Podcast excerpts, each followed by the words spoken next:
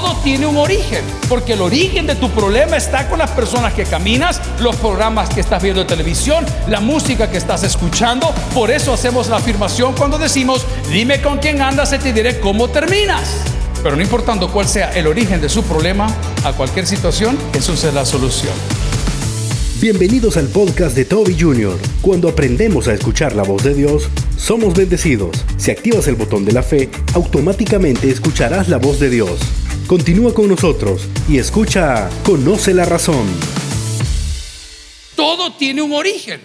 Yo quiero que se pregunte el día de hoy, ¿cuál es el origen de nuestra desgraciada amargura? ¿Cuál es el origen? ¿Cuál es el problema que tenés con la vida?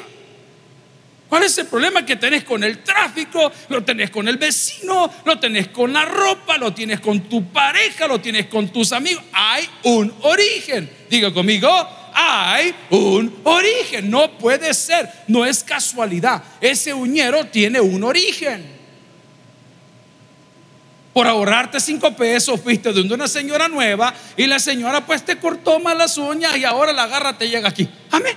Tiene un origen. Ay, pastor, yo estoy orando a Dios que me sane del reflujo y el gran pichel de café. Ahí está el origen. Amén. Todo tiene un origen. Diga conmigo, todo tiene un origen. Pero Jesús, conociendo el origen de todo, siempre tenía una buena palabra para sus discípulos. Y quiero resaltar en el Evangelio de Marcos capítulo 6, que es lo que estamos estudiando desde hace meses, específicamente en el versículo 50 Dice la palabra del Señor si me acompaña porque todos le veían y se turbaron, pero enseguida habló con ellos y les dijo, ¿qué les dijo Jesús? La primera parte, ¿qué le dijo Jesús? Tened ánimo. Eso nos está diciendo el día de hoy. Tenga ánimo. No importando dónde esté parado, Dios conoce el origen de todas las cosas. Él es el origen de todas las cosas. Entonces no tengo yo por qué dudar. Pero pareciera que la duda hoy día tiene un lugar más importante que la fe en la vida de muchos porque no hemos terminado de entender el Evangelio. El Evangelio dice no consiste en comida y no consiste en bebida. Eso dice la Biblia. Entonces no me venga a unir las dos cosas. No me venga a decir que como fruto del Evangelio usted debe o debió ser prosperado o no. Esa es la misericordia y la bendición de Dios y de su trabajo. Pero hay gente que no es cristiana, que es próspera, como hay cristianos que son pobres. Eso no es una evidencia de que Cristo está en tu vida, eso es una aberración. Es más, nosotros nos comenzamos a desinteresar por las cosas uh, quizá materiales entre más conocemos al Señor, porque vamos realizando que nada nos vamos a llevar, diga conmigo, nada nos vamos a llevar porque venimos al mundo, a la vida sin nada y no vamos a ir sin nada. Entonces, usted puede dedicar su vida a acumular riqueza, pero ese no es el sentido de la vida. Otros lo hacen en el conocimiento, les encanta el conocimiento. Entonces, ¿cuál es el origen del conocimiento? Su complejo, hermano. Su complejo, usted vaya a Texas y va a Austin y va a esos estados así, ¿verdad? Medio vaqueros de los Estados Unidos y ve los grandes camiones y se bajan unos salvadoreños de este tamaño. Y va a Europa y unos carritos como que un cigarrito así, andan unas grandes trancas como de dos metros hasta doblados, ¿verdad? Y el carro se llama Smart. ¿Cuál es el origen el día de hoy de lo que te está atormentando? Probablemente it's the lack, la falta de escuchar la voz de Dios. Quiero hacer notar que en el capítulo 6 de los versículos 45 para atrás, hacia atrás, Jesús acababa de multiplicar los peces y el pan, pero esta porción de la Biblia dice que la gente no había entendido porque su corazón estaba endurecido. ¿A cuánto nos gustan los marañones? Los marañones, pero los marañones de macho, los marañones amargos, marañón japonés gay. Pero vamos al marañón de verdad. Al marañón que cuando usted le pega la mordida, la boca se le pone tetel que. no sé qué significa, pero le pega así como que, ajá, ese trozo de marañón. A mí me gusta ese marañón, pero a mí no me gusta duro. Me gusta maduro. ¿A cuánto le gusta la guayaba? ¿A cuánto le gusta la guayaba? Están enfermos, hermanos, no es normal. Que no ve que le puede dar ese asunto aquí. ¿Cómo se llama lo que se le va? Apendicitis. Así nos decían a uno, uy mami, me tragué la semilla de la naranja, te va a salir un palo de naranja, decía la mamá. Y el bicho en la noche, ah, ah, sacándose el origen. El origen muchas veces de nuestro problema es la ignorancia. Nos estamos ahogando en un vaso de agua. Porque nos olvidamos que Dios es el origen de todo. Los corazones se endurecen muchas veces porque están en el congelador. No nos gusta cantar, hombre. ¿Cuántos se gozaron con la alabanza esta noche? Yo estoy ahí atrás, yo igual, hermano, y en privado uno baila y llora y, levanta las manos y hace la ola, perreo del sucio, todas las cosas que usted hace, buena alabanza. Ay, no, hermano, yo por eso entro después de la alabanza. Claro, tu corazón está endurecido. Estamos en el centro de menores del día de ayer, allá por Hilo Vasco, usted sabe que este asunto está alegre. Ahí tenían 75 bichos, hoy tienen 450. Nos dividieron por pedazos para predicar y yo le hablaba a los muchachos el camino a tu libertad. ¿Y cuál es el camino a tu libertad? Reconocer que estás preso. Es el camino a tu libertad. Jamás vas a salir si no lo reconoces. Es que a mí me trajeron por gusto. Es que a mi hijo se lo llevaron por gusto. Es que a mi tío se lo llevaron por gusto. Es que a mi hermano se lo llevaron por gusto. Fíjate que nada bueno sucede después de las 11 de la noche, es mi pastor. Nada. Y en los propósitos de Dios, Dios se va a glorificar en cualquier etapa de lo que está pasando. ¿Cuál es el origen del problema? La dureza de nuestro corazón. ¿Se pueden imaginar ustedes, hermanos, ver ese show? Y lo digo show con respeto, ese milagro, pero es un show que comiencen a partir pan y que de repente el pan abunde para cinco mil gentes cuando venía un muchachito nada más con una canasta y no solo eso, sino que el muchacho se lleva de regreso a su casa y, reparten 12 cestas llenas de pan y de peces y de no sé qué, wow, y, no lo entendían, o sea, no tenían confianza por la dureza de su corazón. ¿Sabe por qué sufrimos nosotros? ¿Sabe cuál es el origen del dolor? La dureza del corazón. Hombre, y Dios me ha bendecido el día de ayer y el día de hoy, como no tiene una idea. Y no estoy hablando de cosas materiales, al contrario, de esas estamos escasos. Pero recibí cuatro llamadas de cuatro personas diferentes que les he estado llamando por meses para ver qué pasó, por qué no han venido. Y uno de ellos tenía dos años de no verlo, para nada. Y mire cómo es el Señor de lindo, que de repente me cayó un mensaje. Hey, ¿qué pasó, pastor? ¿Cómo está? Siempre escucho los sermones, el de tal día, el de tal... Hombre, le digo, ¿y qué pasó? Le digo, ¿por qué no te venís? Ay, pastor, me dijo, eh, que estaba medio resentido. Me dijo, ¿pero y por qué? Porque estaba resentido. Ah, me dice, porque yo, usted sabe, con el Señor le entrego mi tiempo, yo al Señor le participo con mis ofrendas, yo al Señor le servía. Y mire, pastor, yo iba de mal en peor, me dijo. No entendemos el Evangelio. No es por obras para que nadie. Y vos crees que Dios se goza en quitarte el salario, querido. Tú en, en serio crees que Dios se goza en que te choquen el carro. Si no estás peleando con Dios, hombre, estás peleando contra huestes Ahí dice la Biblia, no estás viendo quién te está sacudiendo, hijo. Según tú, Dios determina, le voy a meter un virus a este para que veas que yo soy Dios. Hermano, por el amor de Dios, te tengo una noticia. No hay virus que pueda con el poder de Dios, no importando en qué nivel este esté. Claro, gloria al Señor, el honor y la gloria. Claro, porque no le viví. No, ¿cómo no, hermano? ¿Cómo no? Pero estás peleando con la gente equivocada. Hablaba con otro buen amigo, así de esas llamadas que cayeron de la nada. Hey, brother, le digo, ¿qué pasó, hombre? Cuando te veo en la iglesia, ah, me dijo, pastor, la verdad que no, y ahorita usted sabe que nos hemos enfriado, me dijo, ¿y cómo te ha ido? Mal. Es decir, bruto, mire. Le están diciendo que le va a ir mal, le está diciendo la Biblia que separado de él no puede hacer nada. Y tú ¿dónde que hay aquí otro? Aquí mejor del Egipto, pastor, me dijo. Amigo y hermano, ¿cuál es el origen? Vamos a ver algunas posibilidades. La primera, la gente que está frecuentando. Te pregunto, ¿tus amigos te hacen mejores personas? ¿Te hacen una mejor persona, perdón? ¿O te hacen una persona lejana a Dios? Eh, al igual que usted, no me pongo de ejemplo nunca, pero este estilo de vida muchas veces es bien solitario.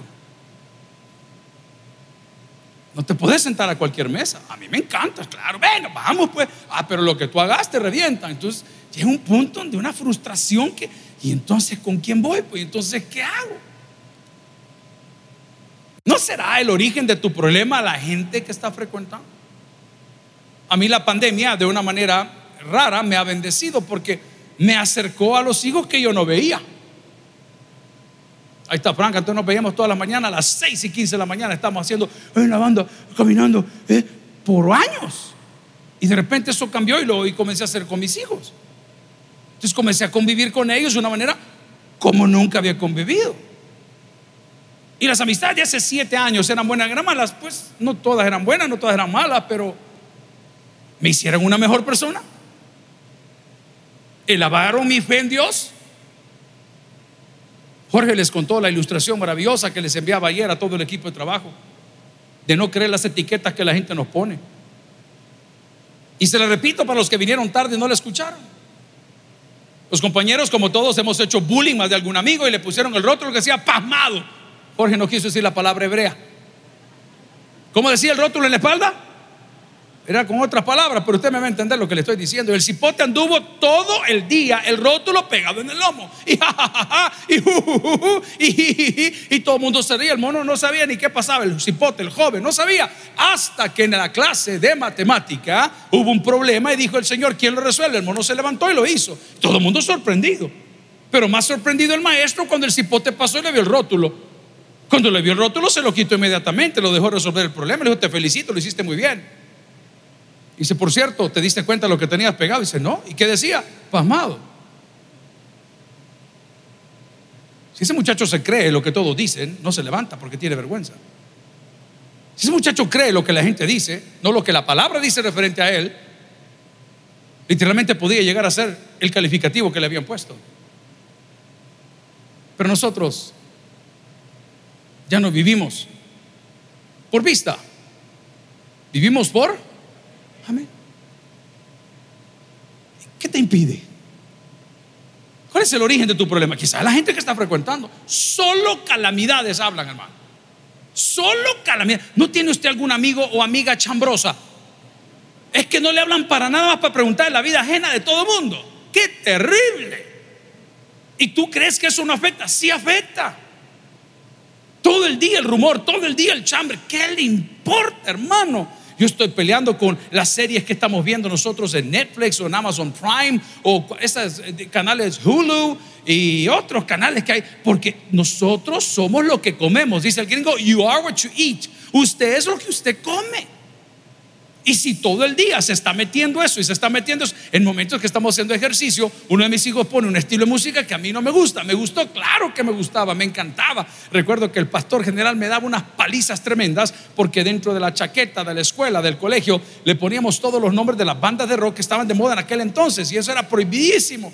Y esa música que es vieja, pero suena todavía, para los conocedores, vea Def Leppard, para los que conocen, Ozzy Osbourne, para los que conocen Maiden, toda esta gente que sonaba ACDC, esas cosas que sonaban hace años, tu bicho la agarra y la pone, para ratito que lo mira, dijo, pone música, le digo, esa tontera no es música, papá, lo que pasa es que estás viejo y vos ignorante, amén. Pero le hago una pregunta, si paso oyendo esa música todo el día y veo algo que me molesta, una acción, me agarra el road rage, me agarra la cola en el carro y usted quiere confrontar a todo, porque anda prendido, porque... ¿Y usted qué cree que se siente cuando usted escucha todo el día melodías como si tu novio no te... El... Ajá.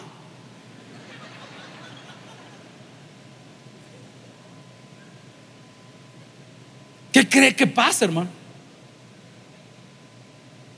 Sabemos que es verdad y sabemos. Entonces usted dice, pero es que yo no sé. Pasa viendo Pinterest todo el desgraciado día, ve rostros perfectos, casas perfectas, cuadros perfectos, carros perfectos, motos perfectas, relaciones perfectas. Y vos casado con un diácono el Taber Central, qué terrible. ¿Ah? Ya no arranca, ya le cambiaron las bujías, los platinos, la bobina, nada, ni el alternador. ¿Ah? Le cambiaron el motor de arranque, el viejo solo es bulla. ¿A ah, voy?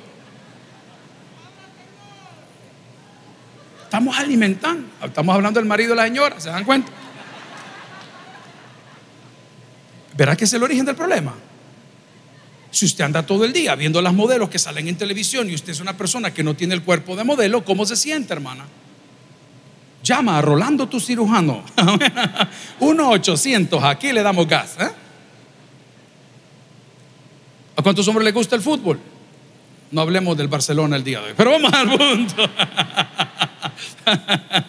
Ah, vamos al punto. ¿Será el origen de tu problema que no escucha la voz de Dios, que tu corazón está endurecido por las personas que frecuentas? Número dos, las personas que defiendes. Mira, fulano, esa amistad no te conviene. A mí déjame en paz. Es mi vida. Yo me meto con ella. Ella es mi amiga. Mi amiga y yo. Mi amiga y yo somos mayores. Y nosotros. Y vamos a hacer las cosas aquí. Y vamos a hacer. Estamos platicando con un profesional el día de hoy y me hizo una pregunta o yo hice una sugerencia. No sé cómo comenzó la conversación. Simplemente le dije, ¿ha visto usted un profesional de este calibre con esta responsabilidad de portarse o comportarse o vestirse de esa manera? Se lo voy a contestar. No. Tengo un amigo muy buena onda y me está invitando a una entrevista. Es un programa de entrevista bien, está bonito, está tan novedoso, está in, es para internet, es más, es más abierto, no sé cómo decirle. Pero me dice, mira, me dijo, entonces, en la conversación que vamos a tener, me dijo, va a haber un diablo vestido de diablo, me dijo. Y de este lado va a haber un, un, ángel que es una mujer. Entonces vos yo vamos a estar en el centro. Entonces yo te voy a hacer la pregunta y el ángel se te va a sentar en las piernas. Ay, ¿a qué hora la hacemos? Le decía yo, Señora, ¿a qué hora la grabamos con este angelito que me van a mandar? Y al final dijo, mira, a mí me encanta tu idea, me encanta tu entrevista, me encanta tu amistad, pero yo no puedo hacer eso. ¿Me entiende lo que le digo? ¿Será ese el origen de tu problema? Mi papá, cuando éramos mucho más jóvenes con mi mamá y mis hermanas, nos llevaban a un verbo que todavía lo estoy queriendo entender, que se llamaba pajarear. Si usted dice eso en otros países es muy mal visto. ¿eh? Y decía, vamos a ir a pajarear. Y nos llevaban a la colonia San Francisco, que ahora son torres de apartamentos y casas, que en algún momento era impresionante como era esa colonia, como serán otras colonias caras. ¿Y a qué nos llevaban? Abrir la boca. Y después de dar la vuelta a la colonia tan bonita, a la champa donde vivían. ¿Y qué decía la señora? Amor, ¿y por qué no me compras una casa? Y ahí viene la presión. Ahí viene la presión. ¿Será el problema lo que está frecuentando o las cosas que estás defendiendo? Ese problema de salud tiene un origen. ¿Cuál es el origen? Será el pan dulce, la, soda. Esa palabra me cae re mal. Vamos a tomar una soda, como que del penal de Mariana, pero vamos al punto. ¿Será ese el problema? Y tú lo sabes. Por eso es que cuando el Señor te habla en Mateo capítulo 6, versículo 50, véalo conmigo por favor. Ahí hay un verbo bien impresionante, bien importante y muy necesario. Y dice la palabra, porque todos le veían. ¿Quién? Todos le Okay, o sea, ¿y cómo es que unos tenían paz y otros no? Y otros tenían no, porque eran las personas que estaban frecuentando, eran las personas que estaban defendiendo. Dios a través de Cristo les estaba diciendo, ay fulano, eso no te conviene, tenés que dejarlo ir. Porque el origen de tu problema está con las personas que caminas, los programas que estás viendo en televisión, la música que estás escuchando. Por eso hacemos la afirmación cuando decimos, dime con quién andas y te diré cómo terminas. Hey, este régimen que estamos pasando, excepción, se ha llevado en contra un montón de gente que no tiene nada que ver. Eso es claro y es verdad, pero es verdad. ¿Y qué hacemos? ¿Y cómo les ayudamos? Cambie de amistades, hermano. Voy a ponerme ahora bien bíblico. La Biblia dice que el que se constituye amigo del mundo, lo dije a las 11 de la mañana el domingo, se constituye, ¿qué dice? Pero dígalo con autoridad, ¿qué se constituye? Entonces no puede estar defendiendo lo indefendible, hermano. Ese es el origen de tu problema.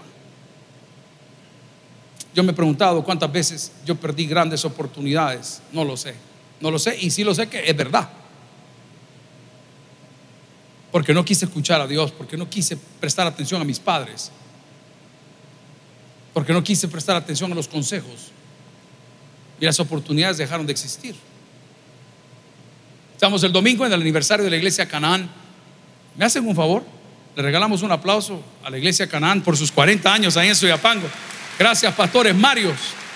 Mario papá y Mario hijo, son tremendos. ¿Sabe qué le decía al pastor Mario? Yo estaba bien chamaco, comenzaba a predicar aquí, veintitantos años, y al pastor Mario lo pasaba en un canal cristiano al mediodía. yo salía de la iglesia y corría a la casa para ver al pastor Mario y copiar los sermones. Y en el sermón de las dos de la tarde yo venía a decir los sermones del pastor Mario. Y eh, estando ahí en la iglesia, digo, pastor, le quiero dar gracias y, pedirle disculpas por todos los sermones que le robé. Le dije, y, que las almas que se convirtieron en aquel entonces son suyas, pastor. Amén. No, no, no me cuentan a mí. Pastor Mario está avanzado en años. Guerrero, 40 años. La iglesia comenzó igual que la nuestra en su casa, en un pasaje, ahí en Soyapango. Despacito fue creciendo. Es inmensa esa iglesia.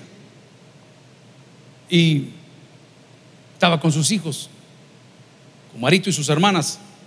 Y le digo, hey Mario, te voy a dar un consejo. No, él, él, Marito, es bien buena gente. Dígame, pastor, mira,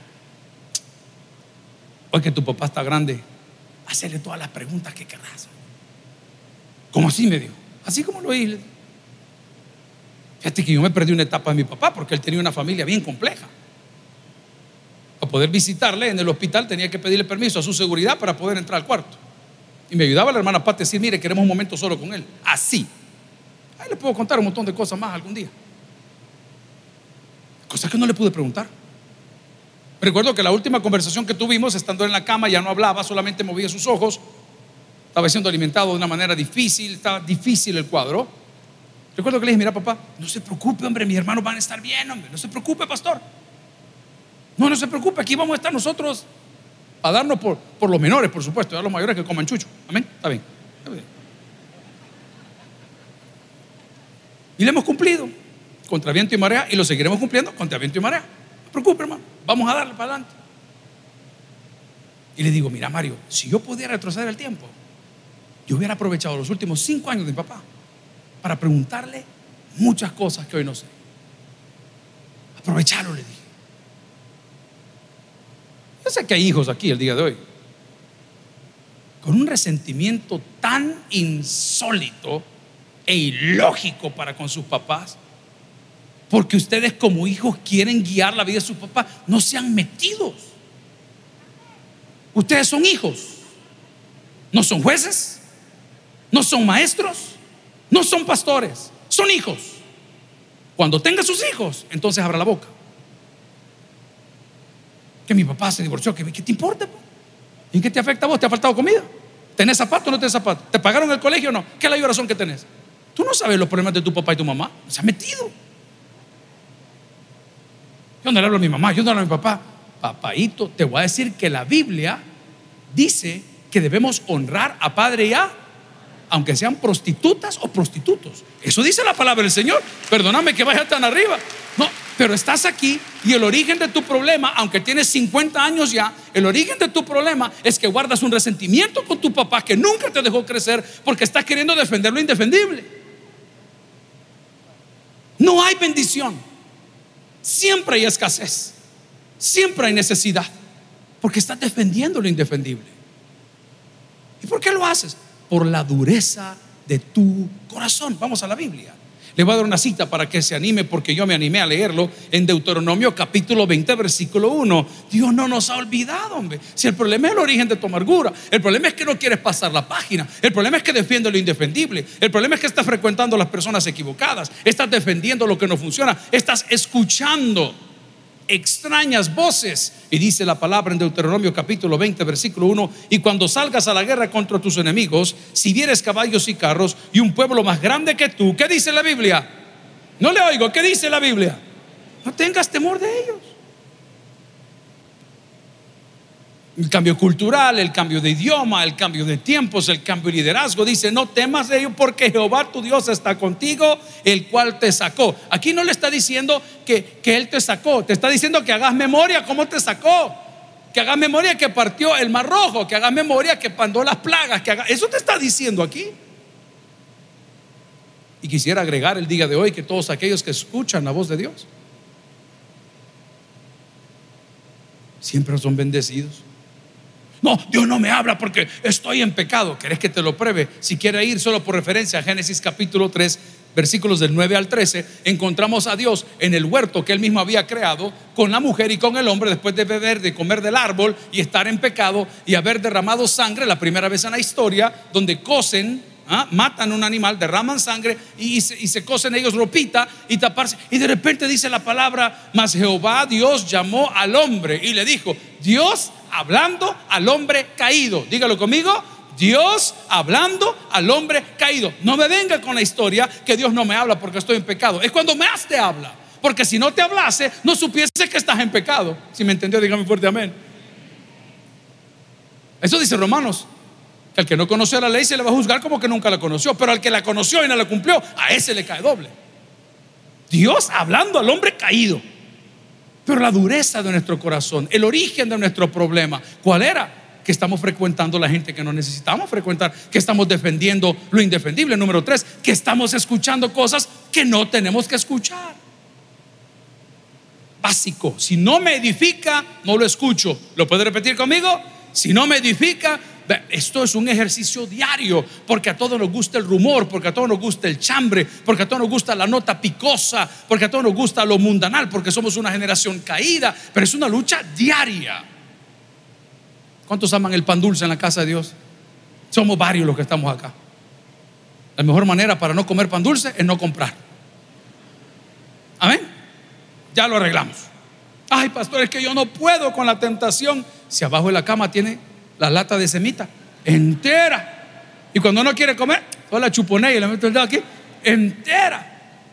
La niña que llorona, dice la mamá que la pellizca. Ay, pastor, a mí como me cuesta controlar el trago. Y tenemos una cava preciosa. Si ya sabemos qué nos pasa, no lo hagamos. Nos gustan los cigarros, lo que sea. Pelee, luche todos los días. Un día a la vez. La palabra dice que no tengo que tener temor de la tormenta que estoy atravesando. En Marcos capítulo 6 había un trozo de tormenta. ¿Y sabe qué era lo más peligroso? Jesús no estaba ahí. ¿Por qué no estaba Jesús ahí? Porque él sí fue inteligente, papá. Él fue a escuchar la voz de su papá. él se fue a orar. Yo me pregunto, ¿y por qué no le dijeron, ay, me puedo quedar contigo? Yo recuerdo que cuando mis papás estaban ahí en la casa todavía, había momentos en que yo quería estar al lado de mi papá o de mi mamá y decía, ¿me puedo quedar aquí? Les voy a contar algo, pero no lo pueden repetir. Levanten la mano derecha todos, por favor. Un juramento, amén. O que los venga a traer la pena sea todos el día de hoy. Mi mamá no me deja mentir. Cuando era chamaco, ellos tenían su cuarto al final de la casa. Todos teníamos características diferentes. Una de mis hermanas tenía una colcha que no la soltaba para ningún lado. Siempre hay una persona que anda chupando una colcha, yo no sé qué enfermedad mental tenía, pero así la andaba todo el día. La hermana aparte tenía otra maña y era que ella se chupaba el dedo. Hasta que aprendió a besar ya no solté de arte, pero bueno, aquel entonces era diferente. Ella andaba chupando el dedo. Y este princeso que está predicando el día de hoy, este dulce angelito del Señor, a saber con qué susto me habían dado, o a saber si me hicieron en un susto. A ver, vea. Pero a mí no me gustaba dormir solo. Desde entonces duermo donde me da sueño. ¿Está bien, hermano? ¿Y sabe qué hacía? Me iba caminando a la puerta de mi mamá, ¿te acordás mamá? Ahí tenían ellos una edición, una puerta de su cuarto. Y yo amanecía enrollado en la, puerta del cuarto de ellos siempre, por años. El que lo repite se verá al infierno, hermanos. Todos tenemos issues, todos tenemos problemas. Pero yo quería estar cerca de mi papá, me hacían sentir seguro. ¿Cuántas mujeres hay en la casa del Señor? ¿Usted cerca de quién quieren estar? Del Señor de los cielos. Santificado sea su nombre. ¿Ah? ¿De quién quiere estar cerca de usted? Ay, pastor, yo de Bob Esponja. La niña es enferma. Pero vamos al punto. Jesús en la tormenta era humano. No me lo separe, no me lo divinice siempre, por favor. Aquí hay algo teológico que se llama la unión hipostática de Cristo. No me lo divinice siempre. Jesús era humano y dice la palabra que fue tentado como todos nosotros. No me lo divinice siempre. La pregunta es por qué ninguno de sus discípulos dijo, hey, Señor, me puedo quedar contigo orando. Está hablando con Jorge. Va a dar una capacitación mañana a California. Sale por cuatro días. Digo, ¿cómo va? ¿Va listo el material? ¿Va aquí? ¿Va allá? Sí, sí, sí, todo listo. Mira, le digo, tengo problemas con fulano y sultano. Deme chance, pastor, me dijo, Jorge, a estas alturas, ya para qué le vamos a perder el tiempo. Cambiémoslo. No podemos estar con esto. Es todo el tiempo lo mismo. Estamos un poquito de paz. No, pastor, te voy a hacer una pregunta antes de tomar la decisión para amanecer con el pie derecho mañana. Decime cuántas veces has llegado a esa oficina y lo has encontrado leyendo la Biblia. Y me contestó el pastor, sí, vea. Ok, pasar la página. Decime cuándo, de todo el tiempo que estamos trabajando en una iglesia, esa persona te invitó y dice, hey, Pastor Jorge, venga, ¿por qué no oramos un momento? Sí, vea. ¿Te das cuenta del origen del problema? La semana pasada les contaba, veníamos cansados, habían sido cuatro, seis, ocho días de acostarse tarde, levantarse temprano, fueron seis, siete vuelos en ocho días, era ridículo, hermano. Ya uno se va reponiendo decía, ¿cuál es el origen de mi amargura? No, no es el ambiente, no, no es el régimen, no, no, no es eso, es que estoy cansado, ese es el origen. Busque el origen. Y el origen puede ser estar frecuentando a las personas equivocadas, estar defendiendo lo indefendible, estar escuchando cosas que no son correctas o puede ser tu distancia para con Dios. Hay días que yo no me aguanto por ir a predicar. Vámonos, llame, verá, vamos. Y hay días que digo, ay, tengo que ir a predicar. ¿Y, y qué marca la diferencia, pastor? Su estado de ánimo. No, el nivel de lectura que he tenido. Cuando usted lee el montón, usted tiene mucho que decir y mucho que hacer. Cuando no lee nada, no tiene nada que decir. ¿Hay hombres en la casa de Dios? ¿Saben cuál es el secreto? Apostarle a la misma persona con la misma intensidad siempre. Secreto. Que te encante honrar, que te encante hacer crecer, que te encante ver desarrollar, que te Lo mismo es con Dios. Si tú le apuestas a Dios hoy, aunque cuando salgas del templo, como decía hermana Patti el domingo a las 7, te digan los aleluyas o los cristianos o los hermanitos o los evangélicos, lo que te quieran decir, no van a pagar ni van a poder apagar el gozo ni el fuego de Dios que hay en tu corazón. Nosotros lo cantamos por mucho tiempo. Gloria al Señor, se lo quiere dar, decía, que no se apague el gozo que hay en mi corazón que no se apague el gozo, que siga ardiendo más y más. Esta tarde uno de los compañeros del club de motos nos mandó una foto de un camionón que se acaba de comprar. Preciosa la moto. Le puse en el chat, cómo me verles prosperar. Ese es para uno de predicador el otro día tenía dos años por la pandemia, no había un compañero que hacíamos ejercicio y de repente apareció un BMW negro. Santo, le dije yo, te ha ido bien. Fuera de aquí, ¿qué tendría que decir? Mira, ese a ver que está robando, ¿ves? Quizás vendió paquetes de alimentos también. ¿O no? ¿O te alegra ver la prosperidad en otra gente? ves otro pastor, a mí me encanta cuando los pastores del Salvador que conocen, porque vemos unos que no conocemos nada, pero los que conocen, cuando los entrevistan, y aunque digan las cosas al revés, a mí me encanta oírlos, yo puedo aprender, hermano. Llegamos a esa iglesia el fin de semana, el domingo a las 5 a predicar. Hay un edificio cuatro pisos que están construyendo igual que, que tenemos aquí abajo. Una manzana y pico de terreno por ahí. No, hombre, gente buena. Amigo y hermano, ¿por qué no descubrimos hoy el origen de nuestro problema? La palabra del Señor, si me acompañan, Marcos capítulo 6, versículo 50. Dice que todos le veían y se turbaron, pero enseguida habló con ellos y les dijo, tened ánimo, punto y coma. Ve, ve, ¿y por qué? Punto y coma. Y después de la punto y coma, ¿qué dice? No le oigo, ¿qué dice? Va, el que lo conocía bueno y el que no lo conocía, ese sí se fregó. Tened ánimo, fue lo primero. Y dice, ¿y por qué voy a tener ánimo? Porque yo soy preguntaron un día,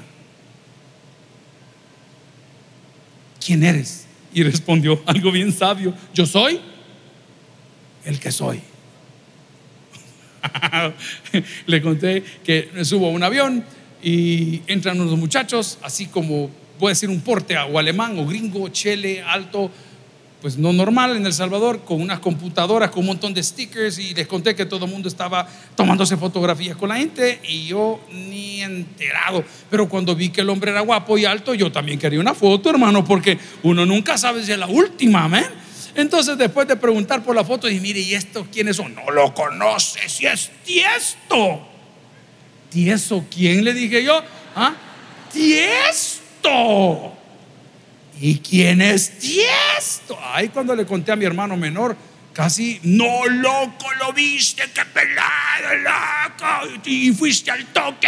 No, no sabía quién era Tiesto. Les conté la otra historia, que me amanecí en un aeropuerto de México, que abrieron la puerta y estaba una señora y un muchacho que se llamaba Rake, a quien ahora lo deseo ver, pues no me lo he encontrado. Y me dijeron, ¿le tomas una foto? Ah, sí, le tomo una foto y yo no sabía quién era. ¿Y, quién se fregó? Yo, porque como no sabía quién era. Lo mismo le pasó a estos. Tengan ánimo, punto y coma, cambia idea. ¿Por qué? Porque yo soy. Me encanta. Hay hombres solteros en la casa de Dios. Jorge los va a llevar a que les lean las cartas allá en México. Amén. ¿Ah? Ay, es un gran pecador lo que puede calladito, come, mire, calladito. Voy al punto. Por favor, hermanito lindo, ponga los pantalones, hombre. Y la próxima vez que quiera entrarle a alguien, dígaselo con claridad. ¿Cuánto bromeo yo con esto? Mire, ¿y usted cree que nosotros en algún momento podríamos como establecer una amistad? Pues así. Manito lindo, póngase de frente, agárrela, métale un beso y dígale, yo soy. ¿Ah? Allá te voy a ir a ver a Mariona por acoso. Allá te voy a, estar los dos. Amigos y hermanos, esta noche solo he pretendido preguntarle si usted conoce cuál es el origen de su problema, porque el suyo es diferente al mío. Pero no importando cuál sea el origen de su problema, a cualquier situación, Jesús es la solución. Si no le conoce el día de hoy, invítelo a su corazón. Si el mensaje ha impactado tu vida, puedes visitar www.tabernaculo.net y sigamos aprendiendo más de las enseñanzas del pastor Toby Jr. También puedes buscarlo en las redes sociales, Twitter, Toby Jr. Taber, Instagram, Toby.Jr., Facebook, Toby Jr. y en YouTube, Toby Jr. TV. No te pierdas nuestro siguiente podcast.